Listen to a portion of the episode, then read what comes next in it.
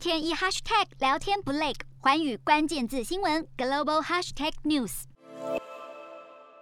一座座牵引式火炮被卡车拉到东部省份部署，乌克兰士兵忙着让大炮就定位，假定俄罗斯伞兵空降突袭大后方，发起反击歼灭战。乌克兰国防部动员后备军人，全力抵抗俄国军队步步进逼。因为《华盛顿邮报》披露，普丁准备调集一百个机械化步兵营，大约十七万五千个兵员入侵乌克兰，目的是要迫使亲美的基辅政权投降或垮台，要让西方势力全面退出被视作俄罗斯后院的乌克兰。美国国务卿布林肯仍在欧洲访问，他发出俄罗斯可能入侵乌克兰的警讯，并扬言对莫斯科祭出非常严厉的经济制裁。而普丁总统正忙着为明年度的俄国非洲高峰会积极做准备。他否认有意动武，但警告乌克兰，也警告北约，两者必须划清界限。普京与美国总统拜登即将举行视讯峰会，两国讨论沟通的重点将划在战云密布的乌克兰。这两位大国领袖今年六月曾在瑞士日内瓦会面，为闹僵的美俄关系解套。但年底的美俄视讯峰会前，拜登已先透过媒体放话，他要让普京侵略乌克兰的行动